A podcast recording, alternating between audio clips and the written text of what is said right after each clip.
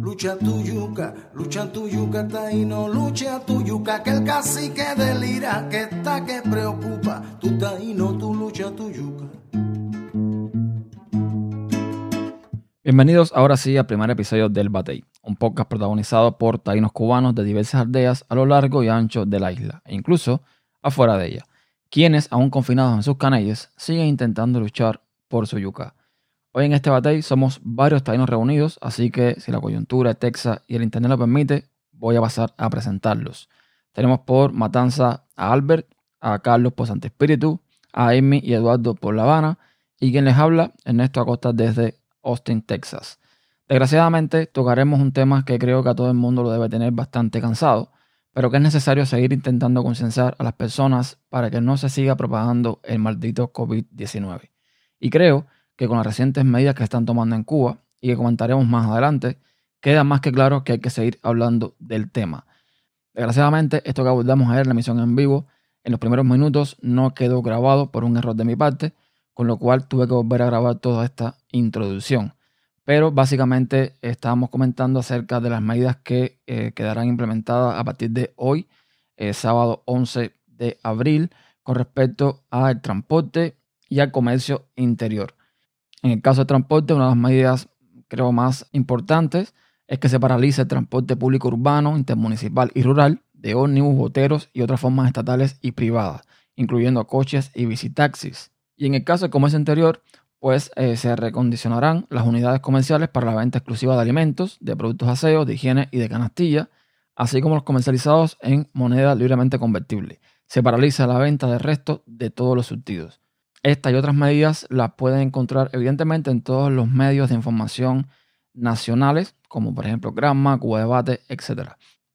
También estábamos comentando acerca del nombre del proyecto, en este caso el BATEI, el por qué llegamos al consenso de que sería el más ideal después de varias propuestas, como por ejemplo una que lanzó Eduardo para llamar el podcast como La Recarga, pero en busca de un nombre más comunitario y con más sentido en cuanto a queríamos hacer, de un grupo de personas reunidos en un área común hablando eh, sobre determinados temas, pues decidimos que el Batey era el más indicado. Así que sin más, le doy paso a la parte que quedó grabada de la emisión en vivo el día de ayer. Que la jugada está apretada, todo el caney lo sabe. Que no abunda el taparrabo y no alcanza el casabe que está cara la magia y más la medicina. Hay que se nos prostituyen las taínas. Bueno, estamos grabando entonces ya. Estamos grabando el primer episodio. Por error mío no le di el botón de grabar. no, no se va a escuchar la presentación de momento. Ya después offline haré una presentación de todos ustedes, caballeros. No se pongan bravos. Pero que son muchas cosas, son muchas cosas. Uh, eres una persona que no sabe medir el sonido. Ya, ya estamos grabando, ya estamos grabando. aún estando en cerca de... No, Ernesto, acabaste. No, es que eso yo solo, yo solo. No, nada, tranquilo, no. A ver, estas son cosas que pasan, brother. Estas son cosas que pasan, tranquilo, no hay ningún problema. Mira, yo te voy a decir algo, compadre. Aquí en Matanza, Matanza, de hecho, hace aproximadamente tres días, eh, ha dado un vuelco total respecto a todo esto que se está viviendo, porque no sé si Eduardo, Ami, eh, y Carlos vieron ahora en las noticias por el noticiero, se dio un segmento donde se hacía alusión a la ciudad de Matanza, a un reparto que hay aquí que se llama El Naranjal, reparto del cual hace aproximadamente dos días está declarado ya en cuarentena, no se puede entrar, no se puede salir. Y con respecto a las medidas que se estaban tomando, porque afectan bastante a esta zona, es que muchas personas ya antes de las medidas empezaron a aprovecharse de la población. ¿Qué es lo que me molesta a mí de todo esto? ¿Entiendes? Personas que se dedicaban a cubrir este tramo que, existe de la ciudad de Matanza y, este reparto que está intermedio sobre el estadio de pelota, ahí el, medio de transporte es el visitarse, el coche, las llamadas guaguitas, porque no son coches coloniales, y los mototaxis. Entonces, cuando sucedió todo esto, ya hace unos días atrás, antes de que llegaran estas medidas que saldrán a partir de, mañana, ya todas estas personas empezaron a aprovecharse de eso, a cobrar más. Ya un viaje que te costaba 10 pesos moneda nacional, ahora te cuesta 20, el que costaba 20, ahora te cuesta 30. Entonces, esas son las cosas que me molestan a mí que entre nosotros mismos los cubanos buscamos cómo, a ver, cómo aprovecharnos del que está al lado nuestro, que, nadie sabe la situación que tiene todo el mundo. Y bueno, lo que eso no pasa solamente en Cuba. Claro, ¿me entiendes? Y, y, lo, y lo que te cuesta buscar esos 10 pesos, porque la gente dice, no, 10 pesos de moneda nacional es bobería. No, señor, no es bobería. Aquí hay personas que no tienen esos 10 pesos en moneda nacional.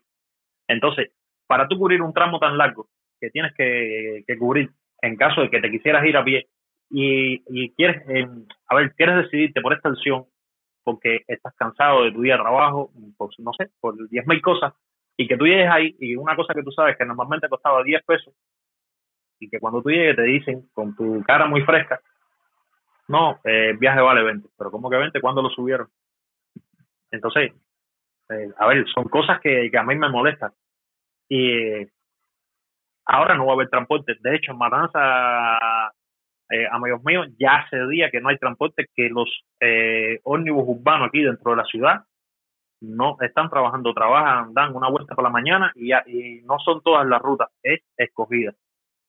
¿me entiendes? Es escogida. Yo tuve la oportunidad los otros días y me senté a, deleitarme con las irresponsabilidades del cubano en el caso del transporte y vi como los boteros que tiran estos viajes de Matanza a Varadero montaban las máquinas como si no hubiera ningún coronavirus, no le exigían a los a, las personas que, ellos eh, transportaban eh, lavarse las manos con con agua con cloro, es que ni ellos mismos lo tenían habilitado en las máquinas, no hay un inspector para controlar eso, entonces son cosas que tú te vas diciendo, caballero, la gente está pensando que todavía nosotros estamos jugando, la gente se piensa que esto es un juego, lo que, lo que está sucediendo. Hoy mismo, a ver, tuve la posibilidad de ver eh, un altercado entre dos eh, compañeros de la PNR con un individuo ahí en, este reparto que te decía, porque él quería sentarse y conectarse en la wifi. Le están explicando, mira, no puedes estar sentado acá porque aquí hay esta situación. Estás exponiendo a tu familia en tu casa, estás exponiendo a tus amigos de tu barrio, de tu calle donde tú vives, y sin embargo él no, y que esto es Cuba, y porque yo, y, ah, bueno, ya tú sabes todo lo que puede haber dicho ahí.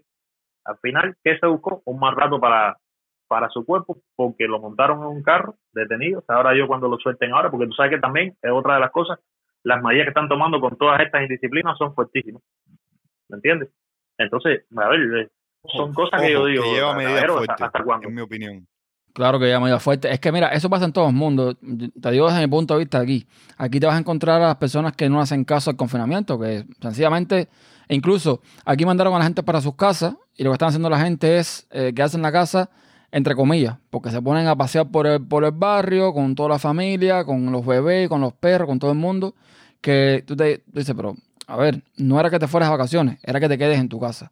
Pero desgraciadamente, eh, y en mi última visita a, Cuba lo pude, bueno, lo pude corroborar ya cuando uno compara, ¿no? Con otra cosa, hay demasiada indisciplina social en Cuba. Hay demasiada indisciplina. Y la gente no, no está calculando el problema de esto. Y es que mientras más tiempo estén en confinamiento, mientras más, más tiempo estén eh, con el virus propagándose, más tiempo van a estar las fronteras cerradas, más se va a afectar la economía, más se va a afectar todo.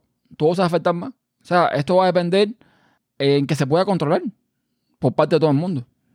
Hay una cosa que, un meme que compartió un compañero mío, que decía, eh, ¿sabes que el fin de los tiempos cuando los anarquistas radicales le están diciendo a la gente que escuchen las orientaciones de un gobierno?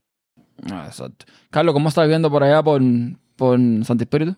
A ver, yo salí por primera vez ayer, como, como en un mes. O sea, yo normalmente salgo, voy a la panadería, que sé yo, y regreso, pero todo muy local aquí. Y, ayer fui, tuve que atravesar media ciudad, tampoco es que Santi Espíritu sea muy grande, ¿no? Eh, porque tenía que ir a comprar algunas cosas, eh, aseo. Y sí, la verdad es que había poca gente en la calle, pero me imaginé que iba a encontrarme menos personas. O sea, lo que vi en la calle era mucho, mucho más, mucho más personas de, lo que me imaginaba. Y lo que sentí era que todo el mundo estaba muy relajado. Sí, sí es verdad que todo el mundo estaba con, con mascarilla, pero entré a una tienda y ni me exigieron que me, que me lavara las manos. Eh, sí estaba el, el pomito con, con la solución esa de agua con cloro pero nada, la gente se lavaba las manos ahí, qué sé yo, más o menos, pero nada, no importa, todo muy normal. y me dio la impresión esa de que la gente no se lo está tomando en serio, cosa que me preocupa bastante. El tema de las colas, igual que dice, igual que dice Albert, aquí las colas están igual que siempre ha sido, un poquito más kilométricas que antes. Y en algunos casos eh, eh, son custodiadas por policías, en otros casos no. Y nada, la gente va, a mí me da la impresión de que no han hecho conciencia todavía de, de, la gravedad de la situación. Pero bueno, imagínate, tú sabes cómo es el cubano. Y, y así es más o menos como está la cosa por acá lo están haciendo más para cumplir que por una verdadera percepción del riesgo. Es lo que estoy, la conclusión que salgo, ¿no? Que saco. Exactamente, exactamente. Da, la impresión de que es que, que, las personas no se han dado cuenta de que la situación es muchísimo más grave y, y nada, eh, podemos estar así un mes o dos meses más fácil y no sé, no sé, yo veo a la gente muy afectada psicológicamente, por lo menos la gente con la que converso normalmente, eh, están muy obstinados. Eh, entonces, nada, la gente no puede estarse tranquilo y, se, y salen para la calle.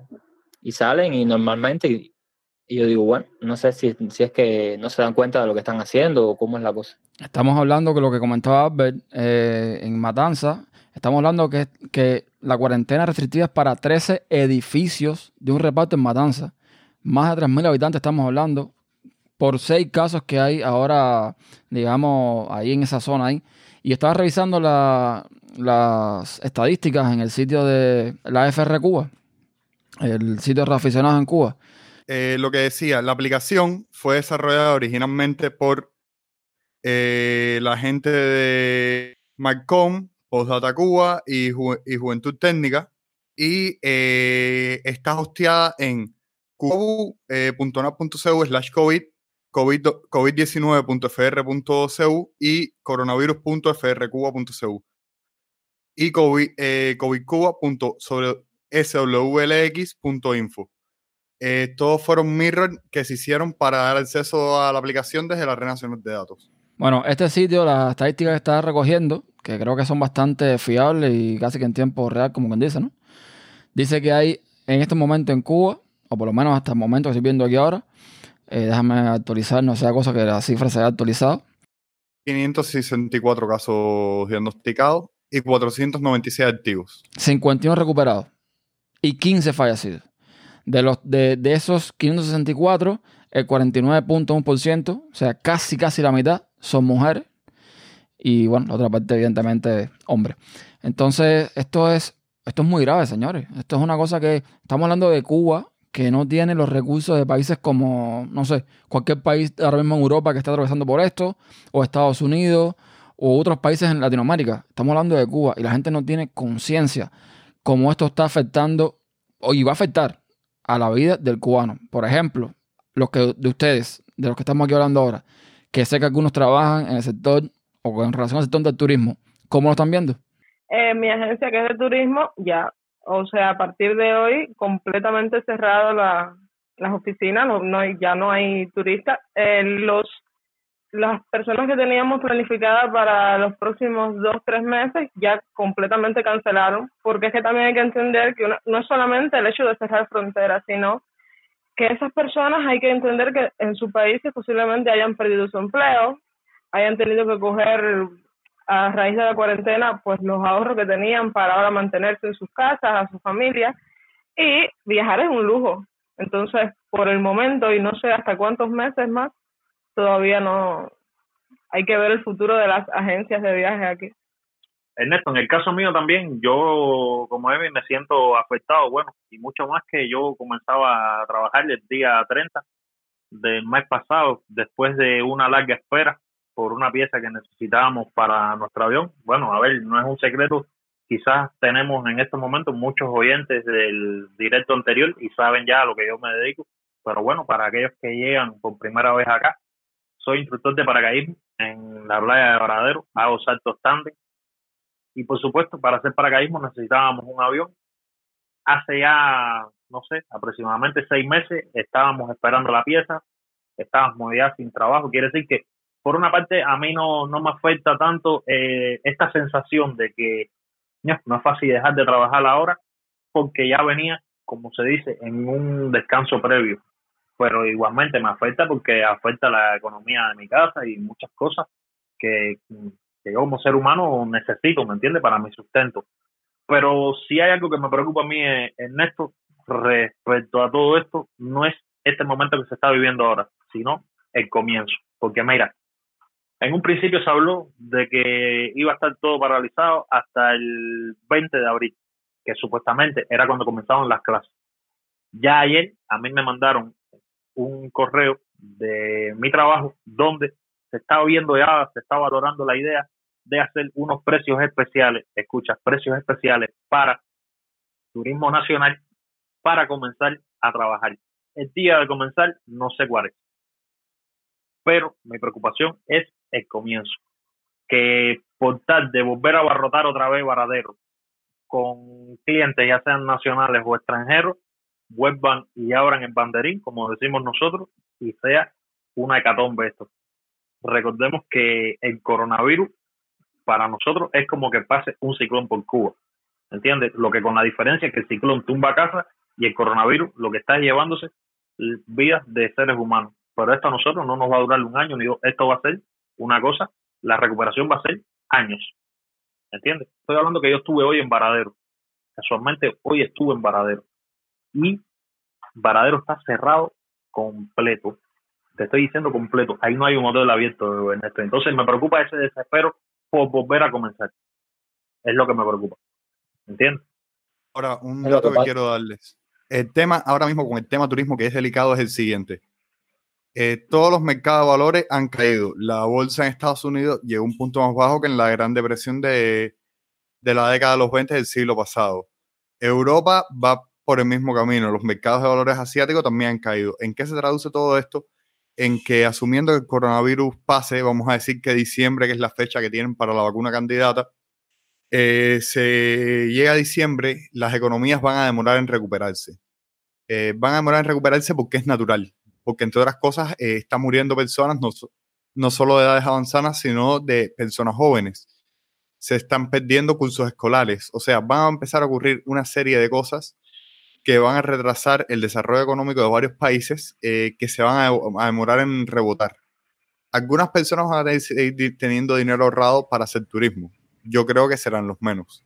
O sea, yo creo que ahora mismo el turismo, que es una fuente de ingresos muy grande para Cuba, va a verse muy afectado. La industria del turismo. Puedo estar equivocado, eh, no creo que lo esté. No, es que yo creo, y es que yo creo que incluso no solamente hablamos de turismo de Cuba, yo creo que el turismo es más general. Yo creo que con todo esto la, la mentalidad de las personas va a cambiar. Si bien hay mucha gente que están desesperados por salir de las casas, de confinamiento, socializar, yo creo que va a haber también una gran parte que se lo va a pensar dos veces antes de hacer turismo. Porque como están las cosas y como están eh, los virus por ahí, porque tú no sabes, yo, imagino que si por ejemplo alguien tenía pensado ir a China antes de esta historia, ahora se lo piensa dos veces. Porque a China, mm. a pescar un virus, que va. Yo no lo haría. Error con H. Eh, China, los casos más nuevos que ha tenido han sido de turistas que han ido hacia China en estas últimas tres semanas, de acuerdo al gobierno. Bueno, Edu, ese es el tema, lo que vas a decir. De acuerdo al gobierno chino. Eso es lo que diga el gobierno chino, que sabemos todo que es una dictadura, que ahí se dice lo que, lo que, lo que esa gente quiere. Entonces. Si creemos lo que dice Winnie Pooh, si creemos lo que dice Winnie Pooh, es, son turistas. Claro, eh, no van a echar la, no, no van a echar la ah. basura para la casa. A ver, Ernesto, yo quería hacerle una pregunta, a, bueno, para todos para Ami, para Eduardo, Carlito, para ti y hacérmela para mí también. Y es la siguiente. ¿Ustedes creen que los números exactos nuestros son los que se están dando? Yo sí. Ah, espera, espera, los números exactos reales no, pero los que han detectado creo que sí los están dando. Es que, es que los números siempre, no los nuestros, los de cualquier lugar, siempre van a estar en función a la cantidad de test que se hagan y la cantidad de personas que se reporten enfermas también. Porque si al final tú tienes los síntomas, lo que sea, y estás en tu casa y no dices nada, tú eres una persona que tiene problemas, pero que no estás registrado como que tienes un problema. Lo que sí yo no creo es que estén haciendo test y den positivos y no lo estén haciendo público. Eso sí no lo creo. Eh, yo lo que, el tema es el siguiente. en China, y sí, a ver, Ernesto, sabes, China es una dictadura, no, no quieren parecer el agujero de virus del mundo, pero en Wuhan, cuando Wuhan pensaba tenía 400 casos diarios, la realidad es que Wuhan tenía cerca de 1.200 casos diarios, porque Wuhan, que es donde, se, donde empezó la plaga, tuvo una característica que la hace anormal. La hace anormal en el sentido que más del 60% de los casos en Wuhan eran portadores asintomáticos del virus. O sea, que en el momento que ellos pensaban que tenían 400 casos diarios nada más, realmente tenían 2.000 casos diarios. O sea, había 1.600 casos que no fueron detectados por el hecho de que eran totalmente asintomáticos. Ni fiebre ni un carajo. Mm. Y eso mismo seguro están pasando en todos los países. Exactamente. En, Sí, no, todos, a los ver, países en, en todos los países lo que se ha reportado es eh, que el porcentaje de personas asintomáticas es tan alto como un 25% de la población infectada. Bueno, mira, de todos modos, eh, yo tengo amigos de Europa que me, dijeron hoy, por ejemplo, uno de ellos es en un grupo que estoy que de Teherán, que es médico, que está trabajando, bueno, de, de primera línea con este tema, y dice que desde hace ya más o menos una semana se está empezando a ver una reducción de casos que llegan al hospital. Entonces, eh, lo que quiere decir que de alguna forma todo el tema del confinamiento eh, es- da resultados, que es lo que hay que hacer quedarse en la casa para que, para que no corras riesgo ni de infectar a nadie o de infectarte tú. Entonces, de, la de esa forma, de esa forma, si solamente quedan, eh, digamos, afuera los casos que se pueden eh, tratar y llevar a un hospital, todo el resto queda protegido. Es lo que hay que hacer, quedarse en la casa. Pero yo estoy viendo fotos de Cuba, de que me han mandado, bueno, gente de los grupos nosotros de Telegram, de la gente haciendo cola como si nada. O sea, sin, sin guardar Sí. distancia, sin protección ninguna. Porque yo, yo, yo me estaba riendo, leyendo noticias, creo que fue en el Granma, donde decía, no, eh, a pesar de la, digamos, la, el trabajo de desinfección de los autobuses. Que yo me quedé así. No, digo, no, por, por favor, ¿qué, qué me, qué me estás contando? ¿De qué trabajo tú estás hablando? ¿Desinfección? ¿Qué cosa? ¿Pasarle un trapito con agua, con cloro a a un tubo de... a un pasamano? Es lo que te digo, es por cumplir, es por cumplir. Sí, a- a- mira, yo, por ejemplo, te, te puedo brindar algunos datos así. de, a ver, yo no tengo exactamente todo lo que está sucediendo en Cuba. Puedo sí referirme acá, a mi ciudad donde yo vivo. Por ejemplo, mira, un primo de acá, una familia aquí que vive cerca de la casa, él le estuvo visitando hoy en la tarde y hay algo que me llamó la atención con cosas que él comentó a partir de mañana, a partir de todas estas medidas que se van a lanzar con respecto al transporte y toda esta situación, en su trabajo, a ver, él trabaja en un restaurante que es de, del Estado, ¿me entiendes? Que pertenece a gastronomía. Y le dieron un carnecito donde este carnecito dice que está autorizado a circular por la ciudad de 8 de la mañana a 8 de la noche. Ojo con eso. Eso me huele a toque de queda. Quitar el transporte significa eh, cercar un poquito más porque ya tú no tienes cómo moverte donde tú vives, en la ciudad donde tú vivas, porque ya no vas a tener esos llamados visitaxi, esos llamados mototaxi, los llamados cocheros, ómnibus urbanos, boteros, todo el nombre que puede existir por ahí para allá. Es como para que tú no tengas, en- a como no tienes dónde a, a dónde ir, ni tienes transporte, cómo moverte, es para que te quedes en casa. No sé por qué me vuelo que estamos próximos a un toque de queda. Ya los otros días, mm, yo vi a algunos compañeros del orden público. ¿Qué pasa? Que la casa donde yo vivo es una casa de dos plantas. Y hay veces que estoy en la azotea y pasan las personas por abajo y no se dan cuenta de que hay alguien en la azotea y tú lo sientes hablando. Pasaron, había un señor sentado en un murito que hay al frente y le dijeron, abuelo, ¿dónde usted vive? No, yo en esa casa. Y dice, bueno, son las seis de la tarde, entre ya para su casa, usted no debe estar aquí en la calle. Ojo con esto. Porque una cosa es cuarentena, que es lo que está eh, viviendo en estos momentos el reparto del Naranjal y mm, esta localidad por Pinar del Río en Consolación y otra cosa es toque de queda. El toque de queda es muy distinto. El toque de queda, las medidas son mucho más drásticas. Cuando se dice eso es que tú, nada, mira, es nada. Y la gente anda a millón para no decirte la moda nueva que yo le puse el nasobuchi, que es el nasobuco en el cuello, lo mismo con la cintilla abierta para abajo o que puesto aquí abajo, como se lo pone Daddy Yankee en los conciertos de reggaetón que se ponen los pañuelos estos, tú sabes, que usan los reggaetoneros y se lo bajan para aquí para el cuello, para después subírselo para la cara y ustedes saben, formar todo el, el dembow este que ellos forman en, en tarima. Que yo digo, señores, ¿hasta cuándo? Pero mira, Albert, lo mismo. pero si se llega, si se llega un toque de queda, exacto, si se llega un toque de queda es por culpa de la población. Si el mismo Díaz Canel lo dijo, y cito textualmente, esto no se resuelve con represión, el chiste se cuenta solo, con medidas con multas, se resuelve con, con compresión y con una manera de actuar responsable y civilizada. ¿Vale? Está, está claro, está clarísimo. Si el pueblo, si las personas no colaboran, toque de queda no. Lo que, lo que tienen que hacer es posiblemente poner un policía en cada puerta. Que no hay para eso, pero bueno, es un decir. Porque la gente no hace caso. Ahora mismo, ahora mismo la justificación para salir de la casa es hacer la cola, porque si no haces cola te, te mueres de hambre porque no hay comida. Y si no hay comida, imagínate. Entonces, un toque de queda sería muy efectivo porque el toque de queda no sé muy bien cómo funciona, pero es a partir de un horario, ¿no? Que no se puede salir. A partir de las 7 ya ninguna tienda está abierta, o sea, en Exacto, verdad creo Exacto. que sería bastante... No pero es que no tiene ningún sentido. O sea, si al final el, el- el flujo de personas es en el horario de, de 8 de la mañana a 8 de la noche, ¿no? Por decirlo de cierta forma. Claro. ¿Qué, sí, qué- qué- no quieres hacer? sé, que, no que no salgan los, que no salga Ami a, a- a la discoteca por la noche a, a perreo con chocolate. Pero no tiene sentido ninguno. Eso no tiene sentido A, ninguno. ver, a mí me a mí me han dicho, ¿no? Eh, por lo menos por lo menos en España, eh, el tema del toque de queda y, y de la de la cuarentena dice que que básicamente no puedes salir de tu casa en todo el día para nada, solo con una justificación muy muy específica y antes de salir tienes que llenar un documento que es como una declaración de a dónde tú vas y en este caso tienes que ir solo. Si vas a ir con otra persona en el auto, también tiene que ser muy justificado. Y nada, que Sí, no es puedes verdad. salir ni, ni a la puerta de la, de la casa porque te pueden pegar una multa de 3.000 euros fácilmente. Y, y esa es más o menos la experiencia de cuarentena que, que, que yo he visto, ¿no? Que me, que me han dicho. Me imagino que si hacen eso aquí, eh, va a ser bastante complicado, pero bastante complicado. Y además habría que ver si funciona.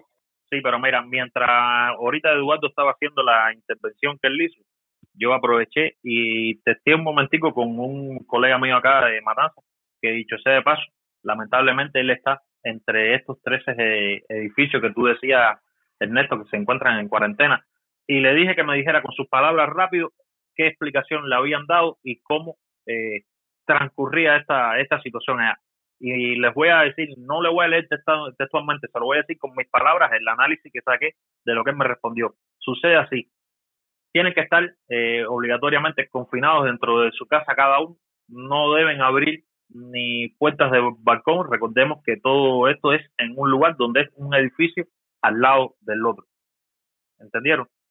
No debes abrir la casa, Correcto. todos los días, todos los días por la mañana pasa una brigada y hacen una desinfección de la casa con una especie de mochila esta parecida, ustedes saben, a las que se usan para fumigar eh, las plantas. Hacen eh, un- una especie de esa desinfección dentro de la casa. Ahora, le llevan eh, alimentos, mm, cosas de aseo, se lo llevan hasta el edificio. Los que lo llevan no entran a las casas. En cada vivienda hay seleccionado una persona que es la única que está autorizada a salir por esa escalera, en el caso que digo, en el cuarto, tercer, cuarto, quinto piso, y ir hasta el primer piso a recoger lo que se destine para tu casa. Ahora, en el caso de salir de la vivienda, que haya que salir por cualquier situación, es una sola persona la que puede hacerlo de la vivienda. Y previamente, cuando comenzó la cuarentena, tenían eh, que los eh, las personas de, de cada casa decir, por ejemplo, que nosotros fuéramos un núcleo, nosotros cinco, y determinamos que Ernesto era quien iba a salir, bueno, mira, es Ernesto el único que puede salir. Fuera de eso, no puede salir. Y cuando salen, salen acompañados por eh, autoridades que se encuentran ahí en el lugar, que se designen eh, para llevarte hasta donde sea. Por supuesto, dentro del mismo reparto, no es que tú vas a salir y vas a ir porque no sé quién te llamó por teléfono y te dijo que sacaron pollo en, en la tienda de Peñasalta, allá en lo que es el barrio Playa. No, no, es ahí mismo dentro del lugar. ¿Me entendieron? Deberíamos hacer un paréntesis para saludar a la gente que nos está hablando por Twitter, porque estamos aquí súper concentrados y en verdad los protagonistas son estaba ellos. pensando yo también. Sí, yo, yo justamente iba a decir que nuestro reportero especial por allá por Oguín nos está insistiendo en que digamos que en Jibara, está hablando por supuesto, por supuesto de, del poeta, de Camilo Noa, eh, nos está diciendo que también que en Jibara estaba todo el mundo eh, clausurado. En Camagüey también dice la, la mariposa monarca que también está la misma situación. Hay muchos lugares en la isla que están en esta situación. Entonces, Carlitos, eh, en lo que, no sé, vamos hablando, si tienes a, la mano a las personas que están por ahí eh, saludando. Sí, a ver, tengo, tenemos por aquí en el hashtag eh, el Batey, En Twitter, bueno, Camilo Noa, que, que hablaba precisamente de... ah, decía que quería, que quería que el cacique urbano fuera el moderador Golpe Estado. y, Golpe de Estado. eh, y que golpe Estado. y que le mandan saludos a mí desde, desde Moa. Yo un besito a Eli. La, el, la borrachera de Edo causó furor en Twitter. Hay gente soltando lagrimitas de la risa. Sí, porque él, él, él, él hace podcast eh, tomando Sí, sí. ginebra y, y en cuero completo. Ay, Dios mío, qué imagen mental. No, no, le están dando, le están dando buen troleo por, eh, por Twitter. Mm, Pues dice, dice Reparting Wendy. Wendy tiene un nombre bastante interesante, ya se ponen los nombres como en dependencia del estado de ánimo que tiene. Dice, nada, Sí. el bate, estoy aquí, saludos para todos. Y dice, Ami, ¿cómo estás llevando la cuarentena? Eh, Te pregunta directamente cómo estás llevando la cuarentena. Ahí, ahí. Eh, sí, ya yo le respondí, ya yo le respondí, mira para abajo. El sticker de nosotros. Ah, ya, ya, ya. Ah, dice Raúl, Raúl eh, CR98, que él cree haber escuchado que los casos que se están confirmando en China eh, son los que presentan síntomas. Yo por lo menos por mi parte no estoy muy, muy seguro de, de ese tema. No sé si ustedes saben algo. A mí lo que respecto a China, respecto a China me idea. causa mm, mucha curiosidad, preocupación, que eso lo, lo hemos estado debatiendo aquí en mi casa en estos días es el tema de, de que dicen que hay una supuesta conspiración mundial de China contra, contra Estados Unidos y que fabricaron el virus con toda la intención de, de esparcirlo por el mundo y, y de destruir las economías mundiales. Y después dice que ahora están comprando acciones eh, con la caída de las acciones y demás y de que bueno, China se está apoderando de la economía mundial. Y hay gente que se apoya en esa idea mm, porque supuestamente el presidente chino pasó por, eh, por Wuhan en, en el mismo momento en que estaba más, más fuerte el tema del brote de coronavirus en, en esa provincia de China. No sé qué ustedes piensan del tema. No, yo no creo realmente. Eso al final, si, si China, a ver, hay conspiraciones hay por todos lados, pero si China realmente quisiera quitarse un problema arriba, no sería Estados Unidos, sino sus propios habitantes que están eh, sobrepoblados. Así que eso no creo que, que sea... Exacto. No Eso sé. mismo pensaba yo, y me parece que es un absurdo, ¿no? Eh, porque, a ver, fabricar un, un virus en este momento en que la humanidad tiene ese, se- o sea, tiene 6 mil millones de habitantes y China es uno de los países que tiene 1.800 millones de habitantes, eso de lo único que te serviría es de suicidarte, de acabar con la especie. O sea, a mí me parece que la teoría conspirativa eh, no tiene mucho sentido y, y que bueno, realmente, si fuera verdad, me parece que los chinos tendrían que estar eh, locos de remate. Bueno, eh, lamentablemente, lamentablemente tenemos que decir que Eduardo parece que tiene problemas técnicos, se tuvo que retirar justo cuando le iba a preguntar acerca del tema de lo que están haciendo Ah, él y otras personas, no solamente en Cuba, sino en el resto del mundo, que tienen impresoras en bueno, lo 3D. hacemos a modo de homenaje. Lo hacemos a modo de homenaje. Ah, pero ¿Tú estás grabando? De ese tema les puedo contar. Sí, de sí. ese tema les puedo contar algo. Eh, no es mucho porque la parte técnica del tema de las impresiones en 3D y eso no, no lo domino. Pero eh, nosotros hicimos una, una aplicación sencillita que ya hoy eh, terminamos la primera versión. Terminamos la primera versión de prueba y debemos estarla publicando entre hoy y mañana. que básicamente es un sitio donde la comunidad de makers, las personas que imprimen en 3D en Cuba, pueden entrar, registrarse una cuenta y poner eh, cuáles son los productos que tienen en existencia, digamos, eh, los protectores estos especiales que tienen una, una capa de acrílico por delante, no sé si lo han visto. Eh, y entonces la idea es que los hospitales, por medio de esa aplicación, puedan saber quiénes, en qué, qué, qué personas, en qué lugares del país tienen esos productos y puedan ir a buscarlos y así tener constantemente un sistema actualizado y que las instituciones de salud puedan saber cuántos hay en existencia, la dirección, el teléfono y ese tipo de cosas. Es una de las cosas que se están haciendo y, y ya la aplicación está casi lista. A mí me parece súper súper bien lo que están haciendo porque estábamos hablando al inicio, ¿no? De que en tiempos de crisis y de pandemia la, el ser humano a veces saca lo peor, pero entonces también vemos el otro, el otro lado de la moneda que también saca lo mejor del ser humano. Y lo que está haciendo Edo, bueno, es el caso que tengo más cercano, ¿no? Y otros muchachos por, no por la, por la protección del, del personal de la salud que está directamente con los enfermos de coronavirus es no tiene valor. Eso es una cosa que, que llena, ¿no? Y que, y que da sentimiento y da gratitud ver esas cosas. Sí, yo, yo pienso, yo pienso lo mismo eh, a nivel de a nivel de especie, ¿no? O sea, esta crisis sanitaria yo creo que ha sacado lo mejor y lo peor de nosotros, eh, como especie me refiero. Eh, no sé si se han dado cuenta que sitios como Medium, por ejemplo, Medium ha dejado mucho, muchos artículos relacionados con este tema y otros temas los han dejado gratuitos para que la gente pueda entretenerse y leer en sus casas en este momento. hay sitios de, por ejemplo, sitios de comercio electrónico como Mercado Libre, eBay han hecho rebajas de precio bastante importantes para que la gente no tenga que salir a la calle a hacer compras. Y, y bueno, hay un sitio muy conocido que es Pornhub, que, que lo primero que hizo fue eh, liberar el tema del consumo de porn en Italia. Y bueno, enseguida, enseguida la gente se puso VPN por Italia para entrar. Pero bueno, son cosas que pasan. Sí, mira, por una parte te muestra lo peor de las personas y lo digo por el nivel de acaparamiento de muchas personas eh, descontrolados, comprando cosas que al final no van a necesitar. Y por otro lado, esta crisis también de alguna forma hace que surjan proyectos súper interesantes, como por ejemplo, estuve leyendo sobre un, un, respirador que creo que fabricaron en México, algo así, que no hacía falta electricidad y cosas por el estilo.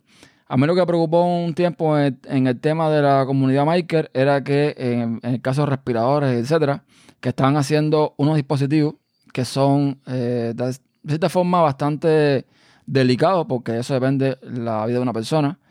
Y siempre me preocupó un poco la parte de responsabilidad, ¿no? De que tú crees un dispositivo con una impresora 3D, un dispositivo que no está homologado, que no, tiene una certificación y que ese dispositivo haga que, que falle, por ejemplo, y que una persona se vea afectada. Pero yo digo, yo digo, si yo estuviese enfermo y te vas a escoger entre no tener nada y tener un dispositivo hecho por una persona que, bueno, que siguió un plano y lo construyó, mira, de lo un pelo. O sea, eh, yo uso el dispositivo y ya está.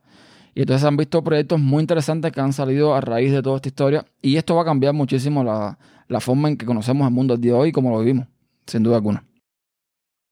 Sí, yo pienso lo mismo. Eh, de hecho, eh, muchas empresas, no solo empresas tecnológicas, empresas que, también hacen eh, algo de teletrabajo. Ahora, ahora las empresas se están como replanteando un poco la forma en que trabajan. Apple, de hecho, le ordenó a muchos de sus empleados irse a casa y trabajar desde casa lo más que pudieran. Y, y es algo que empezaron a hacer muchas empresas.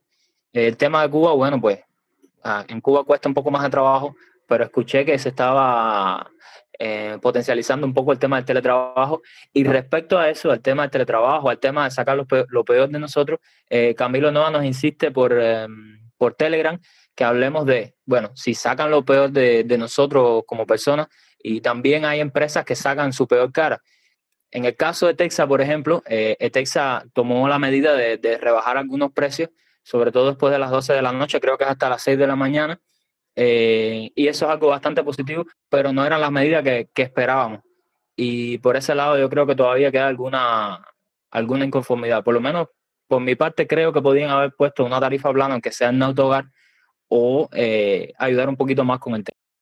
No sé qué piensan ustedes. Eso es interesantísimo, porque al final el trabajo depende de conexión a internet. Estaba debe ser la velocidad, la, velocidad de la conexión. No, es que hablamos de Telsa, hablamos de Telsa y Telsa seguía le cortó la conexión. exacto. Bueno, lo que a veces se recupera si, si logra conectarse de nuevo.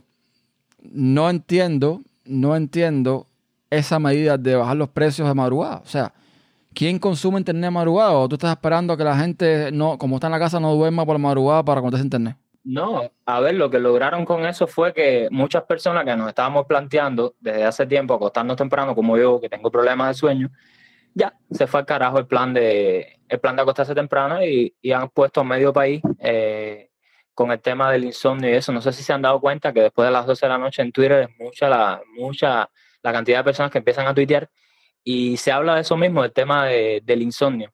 Básicamente, según la justificación que dio el ministro de Comunicaciones, el tema de eh, bajar un poco los precios después de las 12 de la noche era para estimular el tráfico, o sea, repartir un poco el tráfico eh, y que no todo fuera durante el día y para que de esa forma no se eh, saturara la red. Al final lo que ha pasado es que mucha, mucha, mucha gente se ha pasado a, a conectarse por la noche y a no dormir. Y básicamente yo creo que es lo mismo porque no he sentido una mejoría en la velocidad. Incluso he hecho algunas pruebas en autogar por la noche y, no he sentido que mejore mucho, así que no sé, en ese sentido si ha sido una buena idea.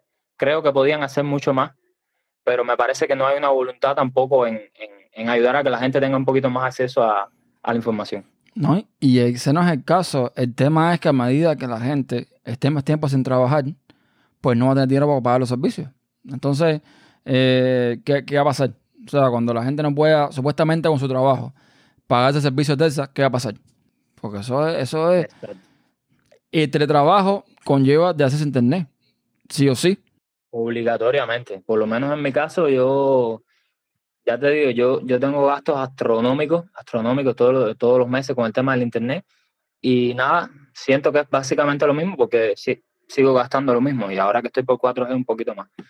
Nada, conclusión es que no hay, no hay voluntad. Oye, por cierto, nos saluda el cacique urbano desde, desde Twitter, que la, ahorita cuando hablamos del tema del golpe de Estado, dice que no, que el que dé golpe de Estado lo van a quemar en la hoguera. Eh, Albert, Amy, ¿están por ahí? Sí, Yo estamos sí, aquí. yo estoy eh, aquí. eh, Ay, sí, déjame saludar a la gente de Twitter, a José Vicente también, que nos está escuchando, y a Luis Felipe. Albert, que querías decir algo y se cortó ahorita, no sé qué pasó ahí. Erne, verifica que la transmisión esté bien, que veo que hay personas quejándose de problemas técnicos. No sé si, si nos escuchan, si nos escuchan, por favor, eh, No, porque reporten en sintonía por Twitter no o por Telegram. Bueno, Albert, ¿qué, Perfecto. qué ibas a decir que te quedaste, que te cortaron? Sí, no, a ver, parece que hubo algún problema de conexión porque yo y Emi nos quedamos fuera los dos, pero bueno, ya estamos otra vez de vuelta acá. Nada, en el momento que se fue la, la conexión, yo te estaba comentando que estaba buscando un tweet acá de un muchacho que ahora cuando me pongo a revisar en su perfil, eh, veo que Emi lo sigue, que lo sigue Eduardo, y se llama el muchacho Mike, y tiene una bandera cubana, el, el emoticono de la bandera cubana al lado. Les Mike voy a Connor, decir ¿puede ser? ¿O algo así? ese mismo. Sí. Les voy a decir textualmente, ya se encuentran listas 30 de las 60 caretas faciales que donaré a la provincia de Matanzas para la lucha que enfrenta nuestro país contra el COVID-19. De ellas, 10 Ah, sí. están destinadas al grupo epidemiológico de atención directa a los pacientes. Esto es gratis, señores. Bueno, de hecho, yo le di un retweet y usando el hashtag de nuestra de nuestro directo está compartido en estos momentos para que las personas le den retweet a esto, porque estas son las acciones que hay que, que aplaudir. A ver, no Claro. digo que otras personas no tengan buenas acciones al respecto, pero estas son estas son cosas que hay que aplaudir. De hecho, en estos momentos voy a empezar a seguirlo. Yo no lo seguía él. Y Lo son cosas siguiendo. que también van a cambiar, creo, la perspectiva de, de la gente, ¿no? De la ciudadanía hacia lo hacia el cuentapropista, porque aquí estamos muy acostumbrados a que sea el Estado, ¿no? El que nos dé todo y ver en medio de una crisis a restaurantes privados dándole comida a personas mayores, a esto mismo de, las de las impresoras 3D, donando material a los hospitales, creo que es algo que va a cambiar mucho la manera de ver, ¿no? Vamos a ponernos un poco menos serios porque la gente nos está pidiendo, tú sabes cómo es la gente de Twitter, está muy serio, está muy serio, vamos a relajarnos un poco ahora al final. ¿Cómo, cómo tú pretendes relajarte en medio del A COVID-19? relajar, Explícame. a relajar. Yo estoy relajada, yo estoy relajada, pero vamos a relajar. Vamos, ¿quieres que toquemos el tema, el tema candente ahora en Twitter, el del mami papi? ¿Tú usas Nasobuco, Ernest? Eso que, que- pero eso qué cosa es el tema, ¿cómo es eso? ¿Tú no has visto el meme Ah, de, no, lo, no lo has visto, no lo has visto. Ay, Dios mío, por No favor. tengo idea. Del video del muchacho. de eso porque yo sí no sé nada. Por favor, que alguien en Twitter enlace el tweet de, de Beto, el tweet viral de Beto, ahí con el hashtag del Batey para que, para que él lo vea. para reproducirlo, sí? Para el que no lo vio o no lo escuchó mejor. Ay, Dios santo, a ver. Este, yo, yo, yo sí uso. Y, a ver, eh, yo uso espejuelos. Y el tema no subo con el espejuelo es que si no te lo pones bien, cuando tú respiras, todo el espejuelo se te El empaña. vapor. Ay, por Dios. Y es un rollo. Ah, el Bueno, mira, Ah, bueno, mira. les voy, les voy a decir algo, mira, rapidito, porque, a ver, tenemos cinco minutos lo que nos queda para relajarnos. Y Tequecita dice, Ami, canta Mami Papi, arriba te oímos. No, no, no, no, no. Bueno, pero, bueno, mira, le voy a me gusta y le voy a retweet. Para Ya, ver ya, si Ami eh, canta Mami Papi. Eh, ella es muy ella es muy cara dura, ella es muy cara dura, no da la cara aquí y quiere que yo, que yo pase la pena, no. Pero ¿cómo es posible que la muchacha, la señora que, pro, que, que propone relajarnos no va a aceptar el reclamo de su audiencia de participar en un, en un canto, compañera? A ver, No, ¿cómo es posible que usted no. no va a Yo, darle el yo gusto? canto, yo canto muy mal. No, aquí, aquí, canto está- muy aquí están mal. asignando las cosas por, por, tú sabes, por obligación. El otro día Camilo asignó... Que- eh, ¿Qué? dale, dale. No, no, que Camilo que, que asignó a la compañera, a la compañera madre de los gatos, el, el cargo de, de no sé qué cosa, por ahí, no sé qué provincia.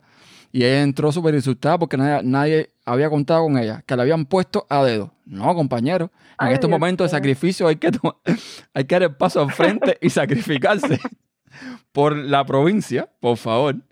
Cabero, si alguien tiene, si alguien tiene la hablando- canción, que lo pongan, por favor, en Twitter para, para ponerla aquí. Ah, sí, No, claro. Yo no la tengo, compadre. Ernest, te lo mando por, por, por Telegram y mientras hablamos y te lo... ¿O no? que le den tranquilidad a su familia. Bueno. Que le digan, Escucha. mami y papi, yo cumplo con las medidas. Yo llevo mi coclorito. Yo me pongo mi nasobuco. Que le ¿Cómo digan, dice? mami papi, yo Mami cumplo con las papi. medidas. Mami papi, yo llevo mi coclorito. mami papi, yo me pongo mi nasobuco. Que le den la tranquilidad. Yo no que le digan, nada. Si mami, pudieran papi, ponerlo, yo cumplo con las menos yo medidas. sí no escuché Mami, papi, yo llevo mi coclorito. Mami, papi, yo me pongo mi nasobuco. Mami, papi, mami, papi, mami. Bueno, ese, eh, Carlito, ahora que tú, tú no escuchabas, ¿no? Sí, ya estoy viendo el video aquí, sí, sí, ya, ya, ya. Ah, ya. Eso, eh, que la gente se pone de madre. tendencia ha sido eso en Twitter. yo estaba hablando yo con mi papá y estoy diciendo, las mascotas deben tener, sobre todo los perros, como un pequeño trauma en esta etapa porque dirá, ¿por qué mis dueños están, están llevando bozales? Charlie no te, no, te, no te ha ladrado por eso, por el nasobuco. No, no, no, porque no, eh, entra a la casa no, yo no lo uso. Ya. Entonces, ha no, no, no me he visto con eso. No, no, de hecho, andar con eso es, yo no sé ustedes, pero bueno, yo salgo poco, pero cada vez que salgo con esa cosa puesta, que es siempre, ¿no? Cada vez que salgo, Sí. ¿qué va? Regreso para la casa con una fatiga horrible y, y Sí, me pasó lo de las gafas el otro día, me puse unas gafas ahí y ¿qué va? Se me nublaban y con el tema del vapor del agua y eso, no, ¿qué va? Yo no sé cómo los No, médicos porque- pueden, yo no sé cómo la gente puede pasarse el día entero con eso. Las personas que están aisladas en los centros esos de, de aislamiento, los campismos donde los, donde los tienen hospedados, no sé cómo pueden, porque eso es lo más incómodo que hay. Bueno, eh, de eso depende que, que te enfermes o no te enfermes. Un médico, imagínate que está expuesto a, a- a cualquier No, cantidad de claro, cosas. por supuesto, pero, pero digo que incomodísimo sí es y, uff, por lo menos a mí sí me molesta bastante. No, yo para que tú veas, a mí no me causó mucho problema adaptarme a, al nasobuco. A ver, yo en el trabajo estoy acostumbrado como saltamos a 4.000, 4.200 metros sobre el nivel del mar. Ya a esa altura, por supuesto, la temperatura no es la misma que hay aquí abajo. Entonces, nosotros usamos como esta especie de pasamontaña, ¿me entiendes? Para protegerte un poco, porque, a ver, también lo otro es el día entero en la playa Varadero ahí, tú sabes que el sol te castiga y eso y como usamos este tipo de aditamento y usamos las gafas para los saltos para que el viento no te moleste en los ojos, es como que ya me he adaptado que ahora ponerme en nasobuco era hacerme ya como que si estuviera trabajando, no no siento esa cosa de que dice, bueno, tengo puesto algo aquí adelante, que es molesto, eh, me parece que me estoy ahogando, porque hay gente que tiene esa sensación, piensa que se están ahogando, ¿entiendes? Exacto, es más o menos lo que, lo que me pasa a mí un poquito. No, mi, mi problema es ese. Mi problema es con los espejuelos, no es otra cosa. O sea, yo puedo estar con esa con cosas puestas el día entero, pero el tema de los espejuelos. Pues sí, ¿Qué ya tiempo llevamos ya? podemos ir ya despidiendo ya. Eh, desgraciadamente, Eduardo se tuvo que, que, que marchar, problemas técnicos. privado, dice que tenía migraña. Problemas técnicos, exactamente. Problemas técnicos Sí, en la cabeza de él, que no está funcionando bien. Eh, Oye, desgraciadamente. antes de, antes, de que, antes de que corten, quiero darle un saludo a José Vicente, que también está, está por Twitter saludando, caballeros. Así que ya sabes, José Vicente, saludos, Sí. gracias por, por estar aquí en la audiencia. con- Eh, Erne, escucha, mira, lo principal. Eh, realmente, a ver, ahora es que nos vienen cayendo las ideas a la cabeza. Pero bueno, nosotros sabemos el por qué y desde aquí, en el momento que sea que nos esté escuchando, por supuesto, mandarle un saludo a Gracie, mm, la moda- moderadora de periodismo de barrio, que bueno, tú y yo y Carlitos sabemos qué es lo que está pasando ahora a ella en estos momentos, para no estar mencionando el tema acá, Sí. pero bueno, que le llegue desde acá Claro. nuestro nuestro salud, más que eso. Ay, yo, no, yo, yo la conozco por Twitter, pero me cae súper bien. Así que un besito para ella también. Muy certero esa, ese apunte, Albert, gracias. Entonces, nada, ya por último, bueno, todas las personas que nos siguieron y compartieron hashtag en Twitter, eh, Reparting Wendy, Camilo Noa, eh, La Mariposa Monarca, Tequecita, El. Cacique, Ed, sí. Ay, Amelia, Amelia, que, que, que hace una hora me está diciendo, Ami, por favor, quiero escucharte. Amelia también, José Vicente, en fin, todos, Raúl todos los que, lo- todos los que han estado, Luis Felipe, y seguimos bajando y podemos encontrar mucha más gente. Gracias, muchas gracias por, por haber estado aquí. Eh, el feedback siempre es positivo, por favor. Eh, si pueden, en el grupo de Telegram o aquí mismo en Twitter, pueden dejar su feedback, su sugerencia, lo que sea que les pareció. Y nada, muchísimas gracias eh, por escuchar. Eduardo, desgraciadamente, como decimos, no estaba, pero bueno, nos quedan... ¡Viva Chocolate! ¡Viva Chocolate y la República Repartera! ¡Wendy! ¿Tú crees que se puede hacer una cosa seria? ¿No se puede hacer una cosa seria así? No se puede. Así no se conmigo puede. no se puede. Así no se puede. Métele. Entonces, Métele a la, a la, a la musiquita del final. Oye, vamos, mira, antes, antes que despida, vamos a hacer una encuesta eh, después, un poquito más tarde, por, eh, por Twitter, si Twitter nos deja, ajá. pero por lo menos por Telegram sí da más opciones de preguntar a ver cada qué tiempo más o menos les parece bien que podamos hacer, eh, hacer el programa. Eh, nosotros teníamos pensado inicialmente hacer un mes, ¿no? Pero, o sea, cada un mes, pero ir pensando ese tipo de cosas, que la frecuencia que la gente quisiera hacerlo y, y vamos, vamos a, a conversar un poco con la audiencia a ver qué opinan del tema después. Perfecto. Claro. Está muy bien. Si no, no, cualquier cosa, cualquier sugerencia, cualquier idea o lo que sea, suéltenos para acá eh, con el hashtag el batey o en el grupo de Telegram t.me barra el batey. Ahí vamos a, a, bueno, a intercambiar con todo el que quiera. Eh, les decía, Albert, deja tu seña, dónde te pueden encontrar, dónde pueden escuchar, en Twitter, dónde te pueden contactar. En Twitter, arroba FlyWarrior81, ahí voy a estar siempre. Es- a ver, esa es mi red social por, por excelencia. Y fuera de ahí, bueno, en mi proyecto personal, Tecnocode Plus, que es igual que esta versión acá, un podcast donde hablamos de tecnología en general y siempre nuestra pincelada al mundo de Apple, que es la... A ver, el, se me va a salir lo de fanboy y no quiero seguir. Vamos a dejarlo ahí. Apple. Viva Apple. Eh, Emi, ¿dónde pueden encontrar los seguidores? En Twitter, en Twitter, ahí dando, dando un poco, no voy a decir porque voy a decir una mala palabra. Bueno, mala palabra, palabra malsonante. Ahí, jodiendo un poco. La chica Cibercuba. Ahí la encontramos en Twitter. Ay, hazme el favor. y Carlito, no por último, y eh, o sea, no por último, menos importante, ¿dónde pueden encontrar la- las personas? A ver, yo estoy en Twitter también, mi usuario es arroba lugodev, eh, termina en V, eh, no es un apellido ruso. Y eh, mi sitio es lugodev.com, ahí están todos los enlaces. Podemos, ahora estoy abriendo un canal de YouTube, mm, no sé qué tal me va a ser la experiencia, pero quiero, quiero hacer unas pruebitas y ahora sobre todo, como estamos encerrados, pues lo que toca es ser creativos y hacer cosas. Entonces, arroba lugodev, ahí me pueden encontrar.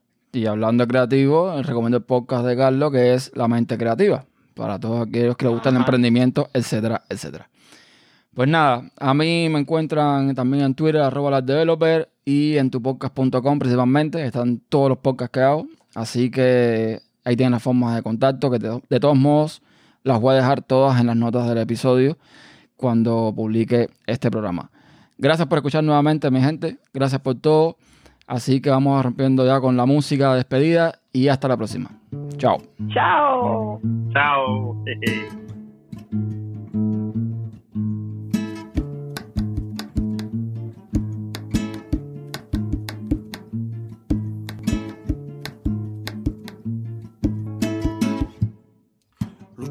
Lucha tu yuca, taíno, lucha tu yuca, lucha tu yuca, taíno, lucha tu yuca, que el cacique delira, que está que preocupa, tu taíno, tu lucha tu yuca.